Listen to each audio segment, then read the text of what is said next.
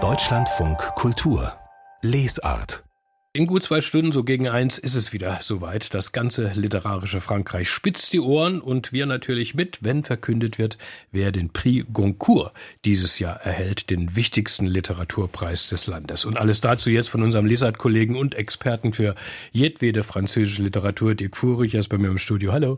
Guten Morgen. Du hast die vier Titel der finalen Selection dabei, so heißt ja. das im sprachbewussten Frankreich. Da spricht man nicht anglifiziert profan von der Shortlist, aber Zunächst die Frage, Dirk, warum ist ausgerechnet dieser Prix Goncourt so bedeutend? Ja, das hat natürlich auch mit der Tradition des Preises zu tun seit 1903. Es ist jetzt die 100, der 101. Preis. Es hat mit der Kontinuität der Jury zu tun, mit den Menschen, die da drin sitzen seit vielen Jahren. Zehn Gedecke. Es wird ja in dem Restaurant beim Mittagessen darüber äh, verhandelt. Also auch diese Inszenierung spielt natürlich eine sehr große Rolle. Es hat aber auch damit zu tun, dass die Bücher, die da ausgewählt sind, meistens auch sehr gute Romane sind, die dann auch international bekannt werden. Denken wir mal an Nicolas Mathieu, Mathias Enard, Leila Slimani oder Hervé Le Tellier, das sind auch Namen, die bei uns dann nach dem Preis eine große Rolle spielen. Und da feiert sich Frankreich auch mit seiner Literatur, die in die Welt hinausgeht. Ich habe gelesen, so dann der Prix Goncourt steht so gut für 300.000 verkaufte Titel. Mindestens. Kann auch über, über eine Million gehen, wie bei Anomalie von Hervé Le Tellier. Also das sind schon richtige Bestseller, die dann dabei mhm. rauskommen. Oft gab es in der Vergangenheit vorab Diskussionen, Aufregungen. So im letzten Jahr, als die Autorin Brigitte Giraud den Preis bekam. Gab es denn diesmal auch eine Debatte oder vielleicht vielleicht sogar ein Skandälchen rund um den Preis? Ja, das ist immer im Vorfeld, da wird immer irgendwas, kommt da zum Vorschein, sei es, dass sich die Ehefrau eines Romanschriftstellers beschwert, dass sie zu sehr in dem Buch vorkommt, wie bei Emmanuel Carrère vor zwei, drei Jahren, oder Sie haben erwähnt, der Streit in der Jury ob ein autofiktionaler Text ausgezeichnet werden soll oder ein politisch aktueller. Das war im letzten Jahr. Dieses Jahr gab es so ein Thema äh, im Vorfeld. Das Buch ist zwar nicht mehr auf der letzten Auswahl gekommen, von Kevin Lambert, das ist ein kanadischer Autor. Und Nicolas Mathieu, einer der früheren Goncourt-Preisträger, hat den stark angegriffen, weil der seinen Roman, der in Montreal spielt, von einem Sensitivity-Reader äh, hatte glätten lassen, also vorab lesen lassen, ob da irgendwelche schwierigen Begriffe drin sind oder so. Das hat für einen ziemlichen Wirbel gesorgt, spielt jetzt aber keine Rolle mehr, weil das Buch nicht in die letzte Auswahl gekommen ist. Kommen wir zu dieser, zu den vier ja. Büchern. Wer ist im Rennen?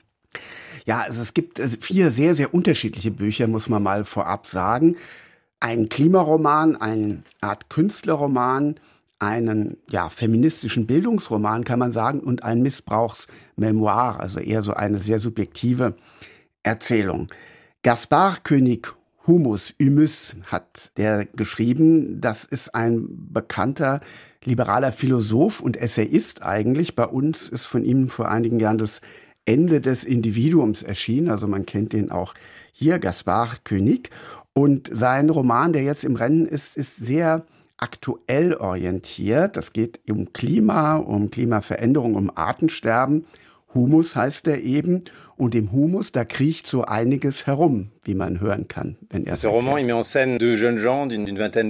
Es geht um zwei junge Leute um die 20, die sich um die Umwelt Sorgen machen. Der eine geht in Richtung grüner Kapitalismus. Der andere orientiert sich hin zu einer Neoruralität, also eine radikale Wende zur Landwirtschaft. Für beide ist das Verschwinden der Würmer ein Alarmsignal. Manche Leute sind schockiert vom Verschwinden der Vögel oder der Eisbären. Hier sind es die Würmer. Darwin hat ja sogar über die Würmer sein letztes Buch geschrieben. Die Würmer, die machen die Erde fruchtbar. Darum geht es in dem Roman. Das ist sehr witzig beschrieben, also in Vorlesungen, wo es um die Würmer geht. Aber eigentlich geht es um zwei Jungs, die so aktivistisch sind, die auf der Hochschule sind, die was gegen die Klimakrise tun wollen, aber die gleichzeitig sich natürlich auch verlieben. Da geht es um alle verschiedenen Arten der sexuellen Orientierung, also, also sehr modern, sehr zeitgenössisch. Es geht dann auch in den bewaffneten oder in den aktivistischen Kampf hinein. Das ist ein sehr witzig, spritzig erzählter Roman. Jeder zweite Satz ist ein Beaumot in diesem Roman. Leicht, aber nicht oberflächlich, sehr zeitgenössisch. Ja, ich höre schon raus, dass das Buch hat dir, hat dir gefallen, aber ja. erstmal erst weiter im Takt, der zweite starke Titel. Ja, es gibt einen, könnte man sagen, Gegenentwurf zu diesem espritreichen, leichten Erzählen. Das ist das Buch von Neige Sinon eine Autorin, die heute in Südamerika, in Mittelamerika lebt, in Mexiko. Sie hat das Buch geschrieben, Triste Tigre, trauriger Tiger. Und das ist eine sehr, sehr subjektive Erzählung über den Missbrauch, den sie selber erlebt hat als junges Mädchen von ihrem Stiefvater und das über viele, viele Jahre hinweg.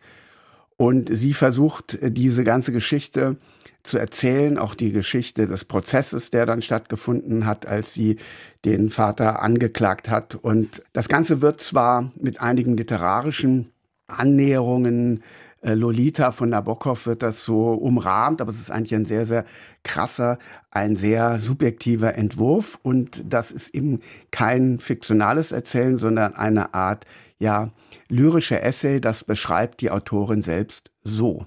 On peut appeler ça aussi la Non-Fiction kreative. Man kann das kreative Non-Fiction nennen. Mir gefällt der Begriff lyrischer Essay. Das ist eine Bezeichnung, die aus den USA und Lateinamerika stammt, aus Mexiko etwa.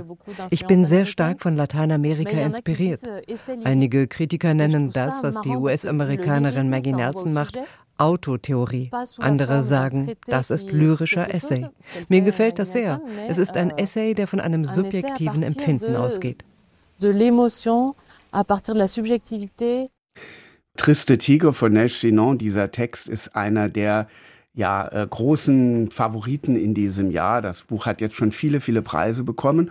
Unter anderem gestern den Prix Feminat, das ist auch einer der großen Herbstpreise in Frankreich. Deswegen könnte es sein, dass sie jetzt als Favoritin ausscheidet für den Prix Goncourt. Der erste Roman war spritzig witzig, dieser zweite ist jetzt doch sehr ernst, sehr schwer, beeindruckend. Die beiden anderen? Ja, die beiden anderen stehen irgendwie dazwischen. Eric Renard hat den Roman Sarah, Suzanne et l'écrivain geschrieben, also Sarah, Susanne und der Schriftsteller. Da klingt schon an, dass das ein ja, Schriftstellerroman ist. Da geht es auch darum, wie Literatur gemacht wird. Das ist ein sehr kunstvoll verschränkte, auf mehreren Erzählebenen gebautes Buch. Es ist das literarischste Buch in dieser Auswahl und es geht um eine Frau, die sich befreit. Man denkt zuerst ein bisschen an Madame Bovary, die aus ihrem tristen bürgerlichen Leben ausbricht. Es ist ein bisschen so in der heutigen Zeit eine Frau, die in der Provinz lebt, eigentlich sorgenfrei, sie hat eine Familie mit Kindern, eigentlich alles ist prima, dann kommt ein Krebsleiden und sie versucht, ihr langweiliges Leben zu verändern, auszubrechen und natürlich zieht das alle möglichen Schwierigkeiten nach sich. Ganz besonders interessant ist an dem Buch eben tatsächlich diese Perspektive unterschiedlichen Erzählebenen. Und dann äh, der letzte Roman, der im Rennen ist, der heißt Veillez sur elle, könnte man übersetzen mit Auf sie aufpassen. Da geht es um eigentlich um eine Statue und eine Pietà in Italien die ein Künstler geschaffen hat, der in den 20er und 30er Jahren gelebt hat. Also es geht ein bisschen darum auch, wie sich Italien verändert, wie der Faschismus einzieht und wie der Faschismus die Macht gewinnt. Es geht auch um Antisemitismus. Letztlich ist es eine Familiensaga, die sich über mehrere Jahrzehnte erstreckt. Es ist ein Schönes Buch, ein interessantes Buch. Der Autor ist auch bei uns bekannt, Jean-Baptiste Andrea von Teufel und Heiligen war letztes Jahr auf Deutsch von ihm ein einigermaßen Erfolg. Da sind jetzt vier nicht nur thematisch sehr unterschiedliche Bücher, aber auch von der Schreibweise her, der Auffassung von Literatur, also von sehr autobiografisch bis thesenhaft, beim diesem Klimaroman, wenn ja, ich das richtig so verstanden habe, beim Gaspar genau König, ja. bis zu dieser mhm. historischen Familiensaga von Jean-Baptiste Andreas, ein ziemlich breites Spektrum. Ja, das ist das Interessante an dieser Auswahl, muss man sagen. Und das jetzt ist eben wirklich die Frage, wer wird sich da durchsetzen bei dieser Diskussion, die jetzt in diesen Minuten sicherlich noch nicht abgeschlossen ist. Ähm, da kann man von ausgehen, wird diese radikale Subjektivität, die bei Neige Sinon zu spüren ist, wird die wieder gewinnen. Letztes Jahr war es Brigitte Giraud mit auch einem ähnlichen kann man sagen, vergleichbaren, sehr subjektiven Roman? Oder wird es ein anderer sein? Vielleicht Eric Renard, dieser sehr, sehr literarische Autor, ein bekannter Name in Frankreich, der es auch endlich mal verdient hätte, diesen Preis zu ah, bekommen. Höre ich da schon deinen persönlichen Favoriten heraus? Ja, mein persönlicher Favorit, Gaspard König, Humus. Äh, ich fürchte, der ist chancenlos, jedenfalls, wenn man glaubt, was die Kritiker und Prognostiker sagen in den letzten Tagen in Frankreich. Da wird der leider, leider nicht erwähnt. Ich finde, das ist ein vermutlich unterschätztes Buch, weil es doch sehr, sehr viel über unsere Zeit, über unsere Gegenwart aussagt. Also sehr spritzig. Also in Frankreich gibt es einen anderen Favoriten, der sozusagen dann ventiliert naja, wird, wird, ja? Es wird, nachdem, wie gesagt, Neige Sinon wahrscheinlich ausscheidet, weil sie gestern den mhm. Prix Femina bekommen hat, das wäre sehr, sehr unwahrscheinlich, dass sie dann heute auch wirklich den Prix Goncourt bekommt. Ich denke, es wird Eric Renard, aber man weiß es nicht. Die Überraschungen sind immer da beim Prix Goncourt. Und es könnte auch sein, dass sich die Jurys mal wieder verhaken, denn diese halbe-halbe Situation, die es im letzten Jahr gegeben hat, die ist letztlich noch nicht aufgelöst. Traditionell trifft sich die Jury im eleganten Pariser Restaurant Dron zum Lunch und danach, so ja, gegen 13 Uhr wird der oder die Siegerin des Prix Goncourt 2023 verkündet.